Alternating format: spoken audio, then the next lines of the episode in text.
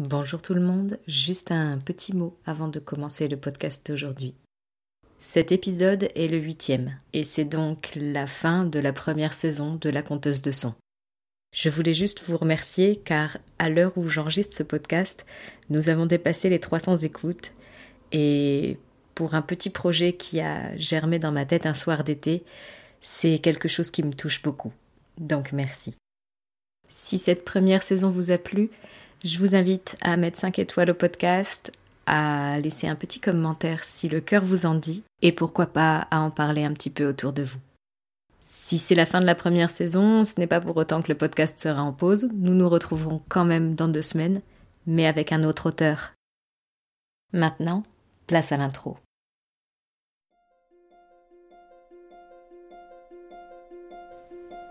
Bienvenue chez la conteuse de son.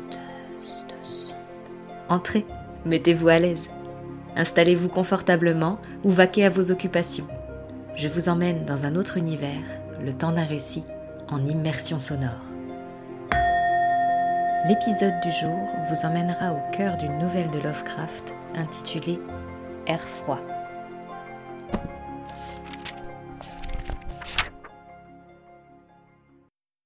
Vous me demandez de vous expliquer pourquoi je crains l'air froid, pourquoi je tremble plus que les autres dès que j'entre dans une pièce froide, et parais malade, pris de nausées, lorsque la fraîcheur du soir s'insinue sous la chaleur d'un après-midi de fin d'automne. Il y en a qui disent que je réagis au froid comme d'autres à une mauvaise odeur. Je suis bien le dernier à les démentir.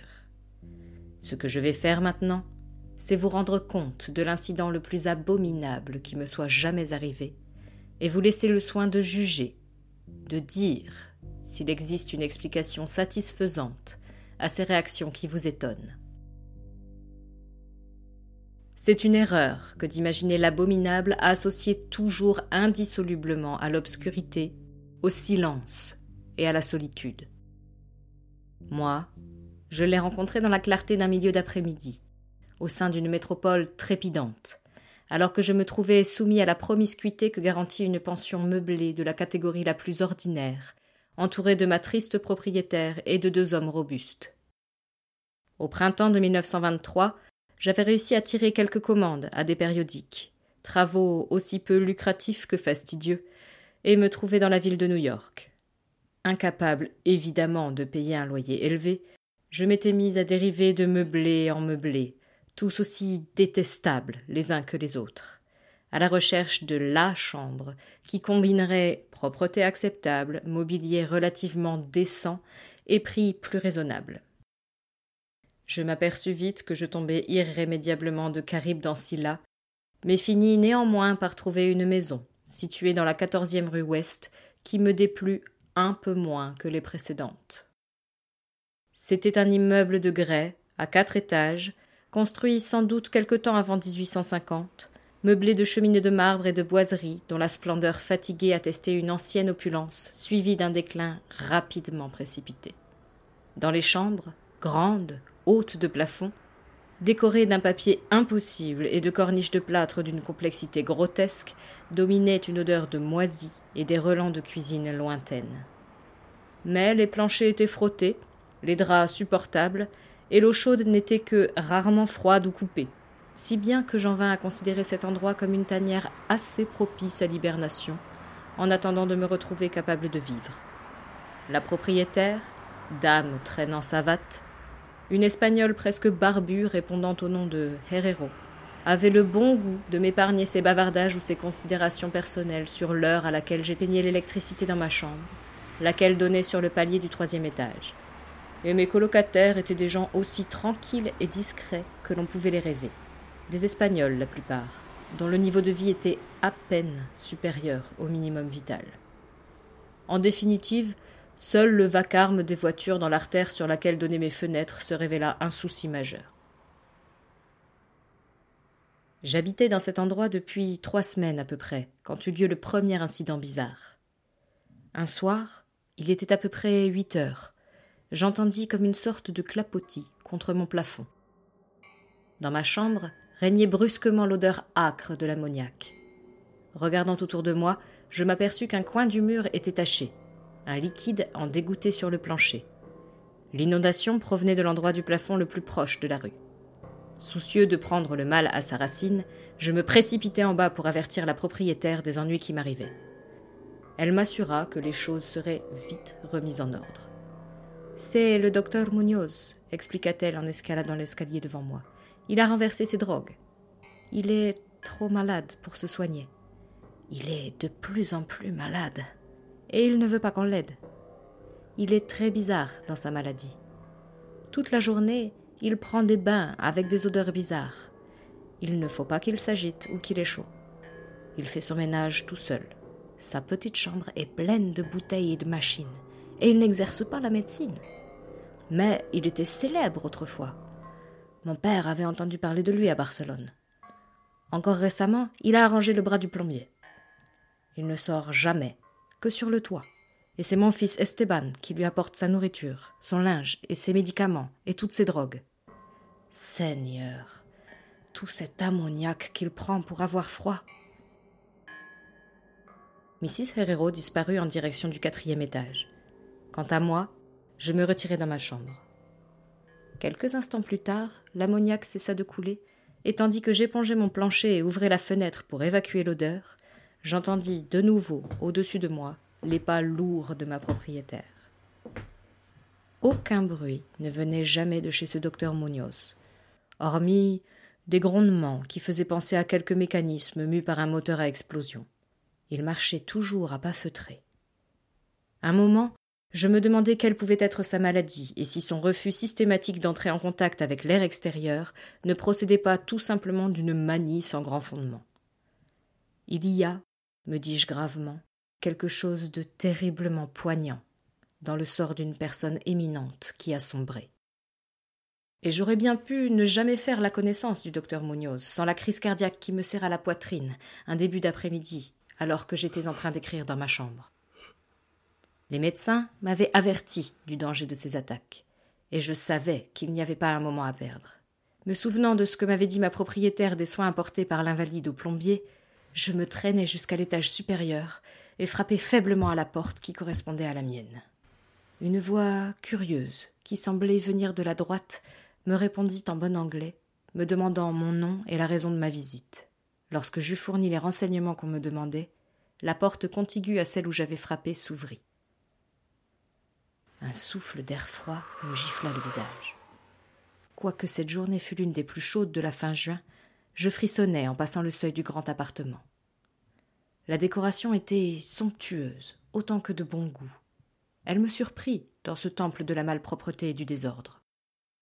Un lit escamotable remplissait son rôle diurne de divan, et des meubles d'acajou, des rideaux opulents, de vieux tableaux et une bibliothèque à vous en faire venir l'eau à la bouche, tout évoquait plutôt le cabinet d'études d'un homme de qualité que la chambre à coucher d'une pauvre maison meublée.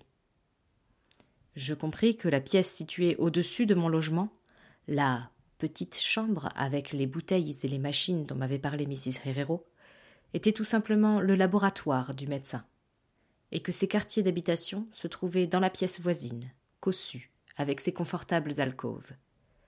Elle était flanquée d'une salle de bain dont les placards recelaient et masquaient tous les ustensiles de la vie quotidienne. Le docteur Munoz, c'était évident, était un homme cultivé, de goût et de bonne naissance. Le petit homme qui se trouvait devant moi était admirablement proportionné.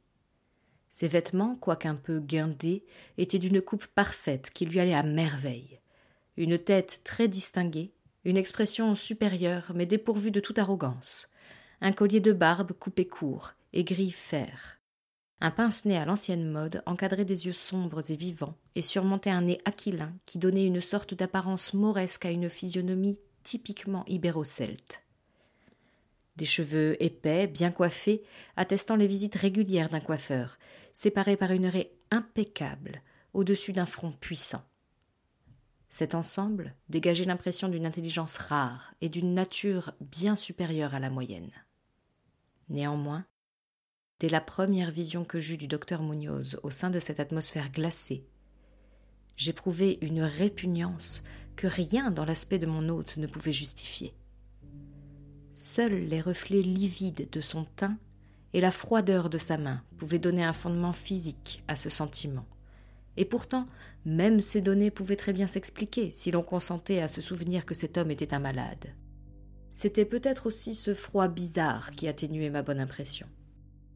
La température, en effet, était bien au-dessous de la normale pour une journée si chaude, et tout ce qui est anormal suscite l'aversion, la méfiance et la crainte.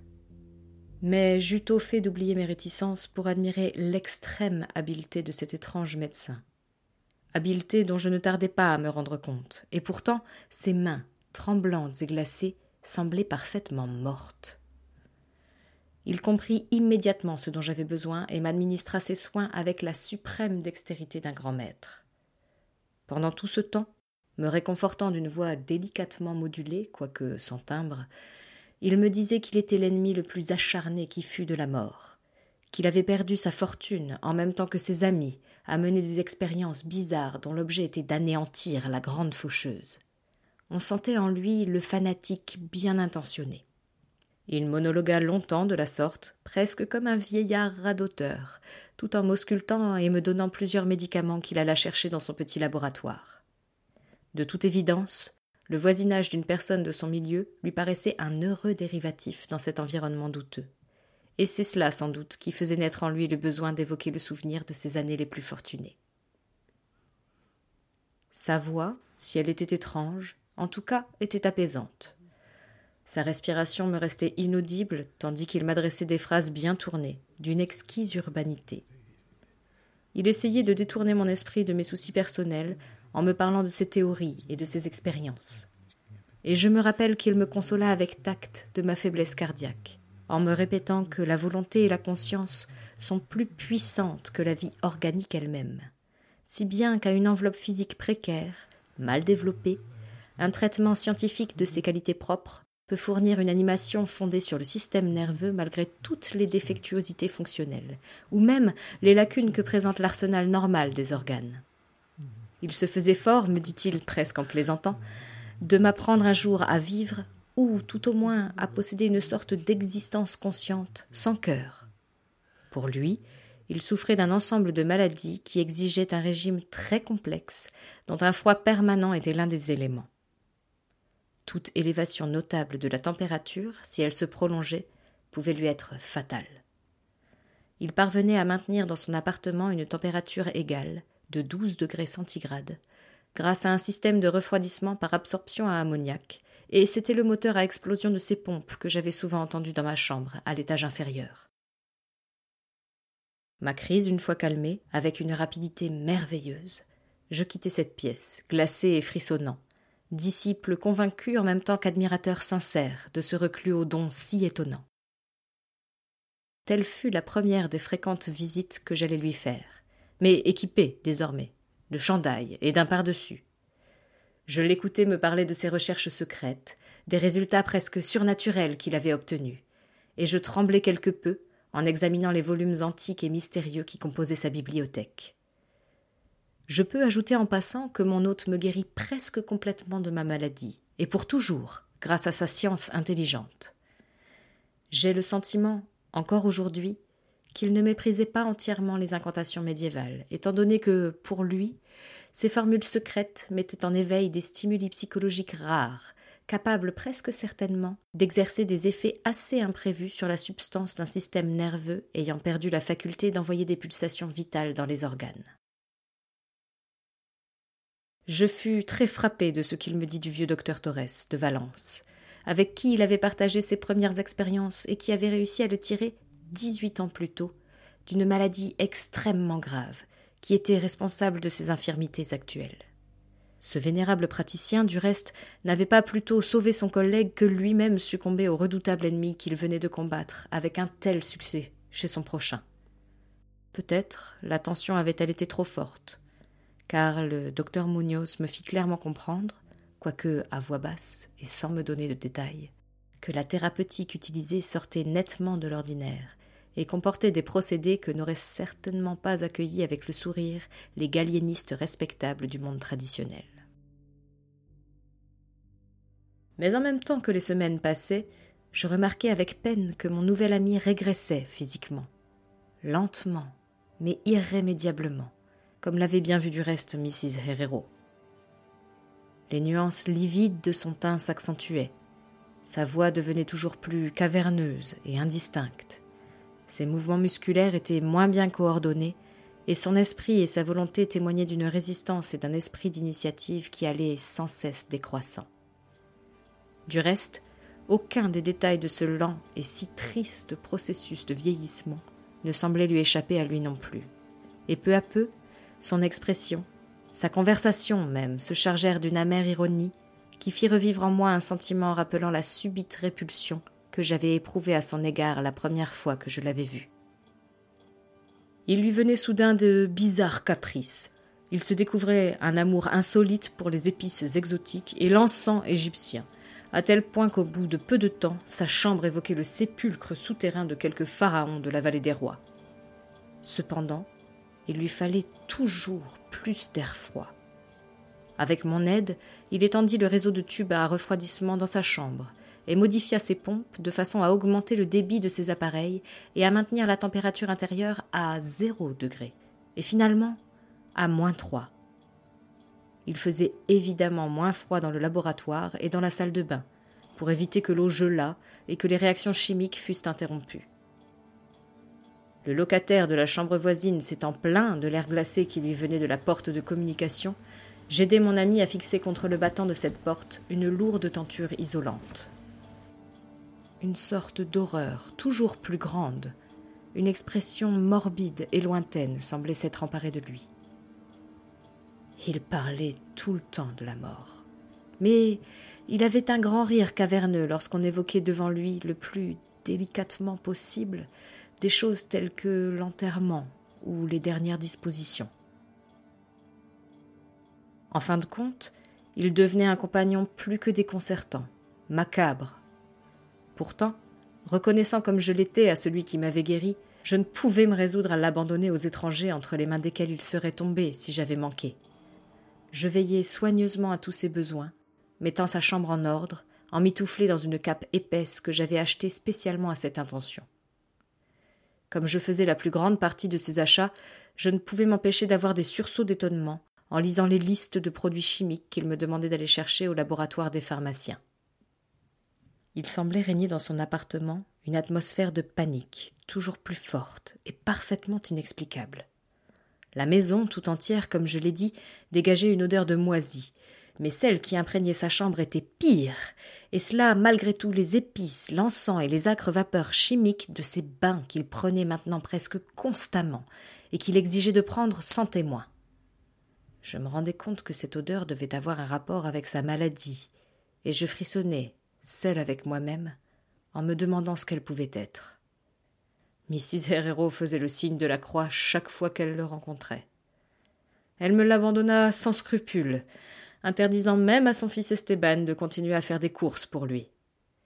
Quand je lui proposai de consulter d'autres médecins, le malade eut une crise de rage à la limite de ses forces.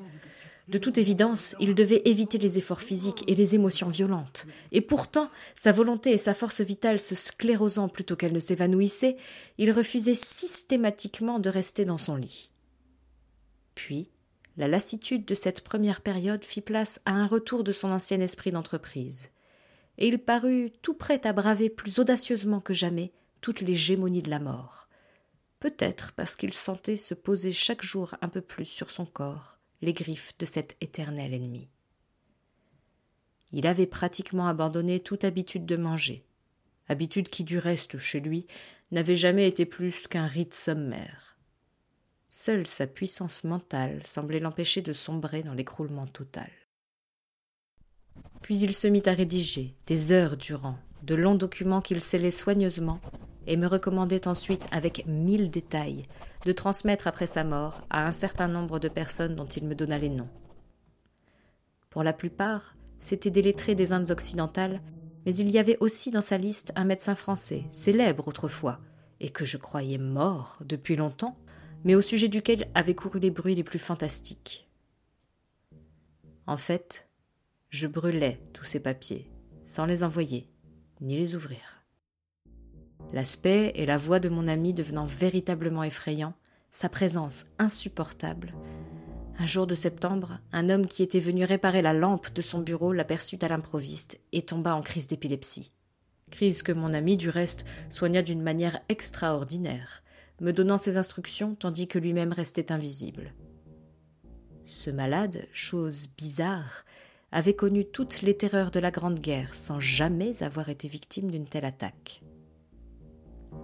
Puis, vers le milieu d'octobre, l'horreur des horreurs tomba sur nous avec une brutalité stupéfiante. Une nuit, vers onze heures, la pompe de l'appareil à compression tomba en panne, et trois heures plus tard, le système de refroidissement avait cessé de fonctionner. Le docteur Munoz m'appela à grands coups de talon dans mon plafond. Je m'acharnai fébrilement à réparer l'appareil, tandis que mon hôte jurait d'une voix dont la sonorité morte et cactante défie toute description. Mes efforts d'amateur n'aboutirent à rien. J'allais chercher le mécanicien d'un garage voisin ouvert la nuit, mais il me dit qu'on ne pourrait rien faire avant le matin, car il fallait remplacer un piston de la pompe. La rage et la terreur de l'ermite moribond prirent alors des proportions grotesques, mais qui me firent craindre de le voir perdre toutes les ressources physiques qui pouvaient lui rester. Un moment, dans une sorte de crise, il enfouit ses yeux derrière ses mains et se précipita dans la salle de bain. Il en ressortit, tâtonnant, la tête bandée j'avais vu ses yeux pour la dernière fois. Il faisait maintenant nettement moins froid dans l'appartement.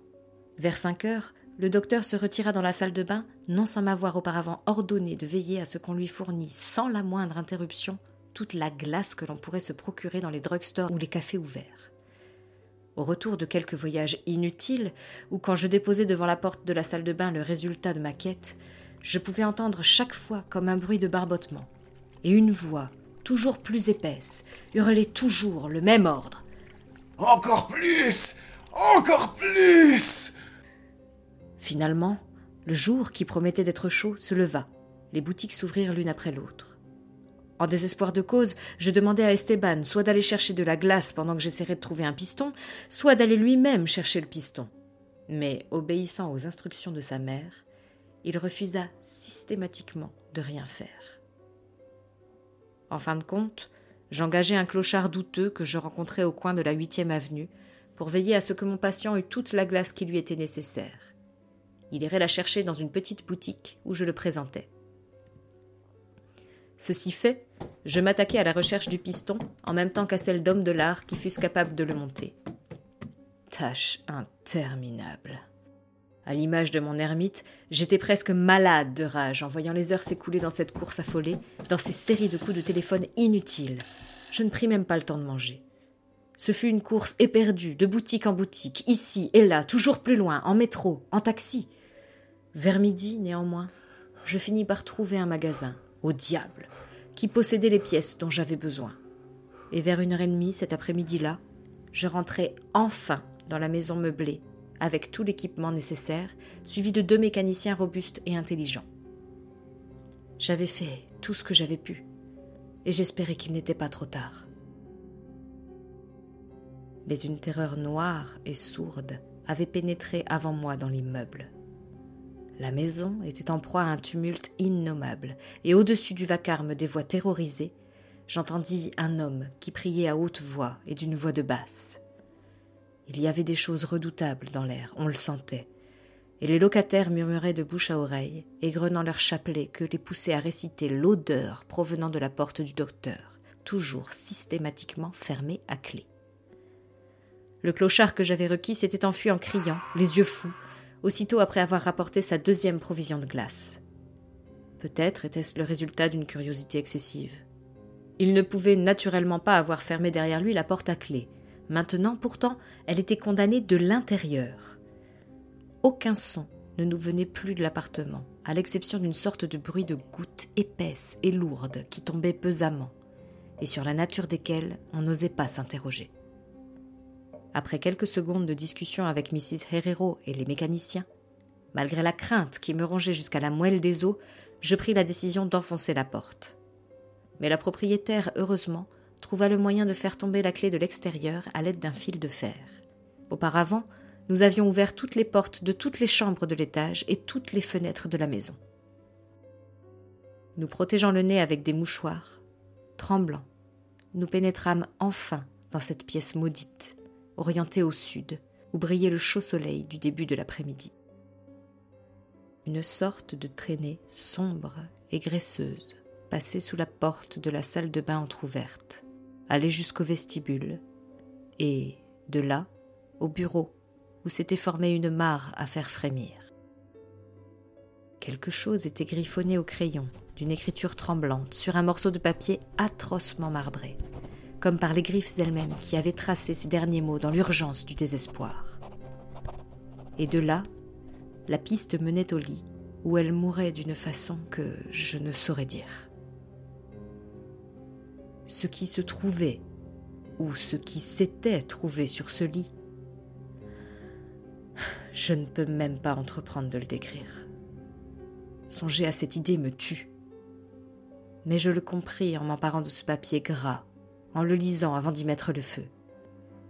Je le devinais au sein de mon intime frayeur, tandis que la propriétaire et les deux mécaniciens, pris de panique, s'enfuyaient de cet endroit maudit pour aller balbutier d'incohérents récits au commissariat de police.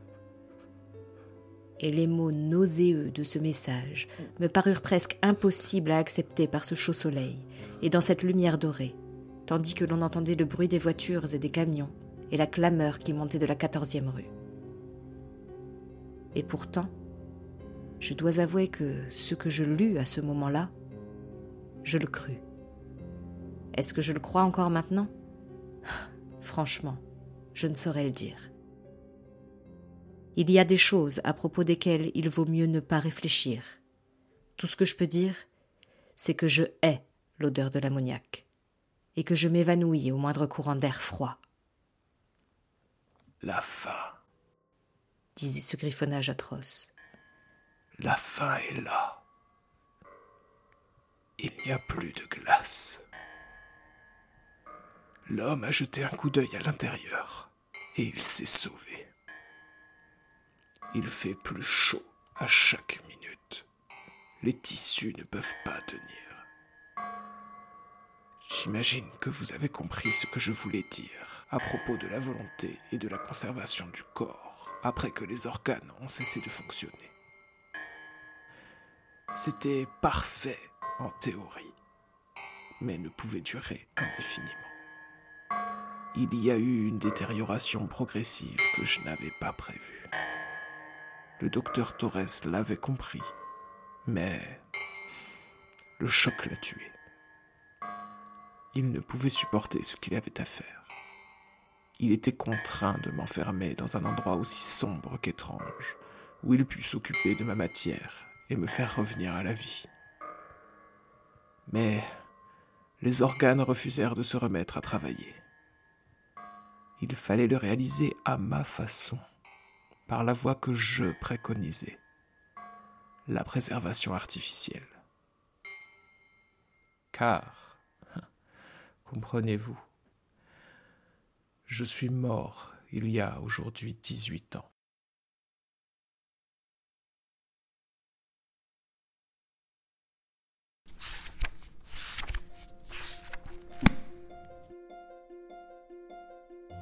J'espère que cette excursion sonore vous a plu. Vous souhaitez échanger à propos de l'épisode du jour? Retrouvez-moi sur mon compte Instagram, at some sprinkle of hope, le lien est dans la description ou avec le hashtag La Conteuse de Son. Je vous donne rendez-vous dans deux semaines, le vendredi, pour une immersion dans une autre histoire. Et n'oubliez pas, je compte pour vous et je compte sur vous.